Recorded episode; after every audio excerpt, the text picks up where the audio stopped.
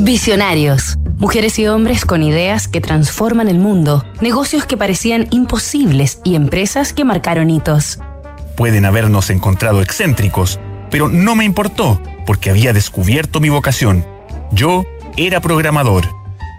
Paul Allen, la leyenda informática. Esta semana en Visionarios estamos conociendo la historia del cofundador de Microsoft, Paul Allen.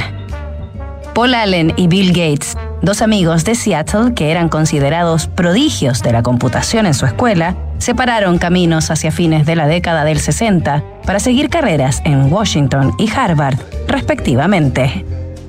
Al poco tiempo, Paul abandonó la universidad y se integró a su primer trabajo formal como programador en la compañía Honeywell en Boston, cerca de Harvard, por lo que retomó contacto con Bill. Los amigos comenzaron a reunirse seguido para caminar por las noches buscando chatarra electrónica en los basureros de la ciudad, mientras ideaban proyectos tecnológicos.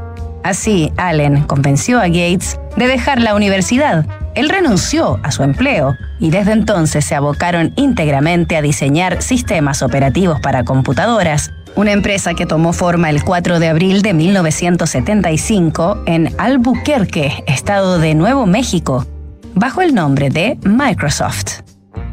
Aquel concepto, sugerido por Paul, enlazaba las palabras microordenadores y software, ya que se abocaría al desarrollo de programas para los emergentes computadores personales.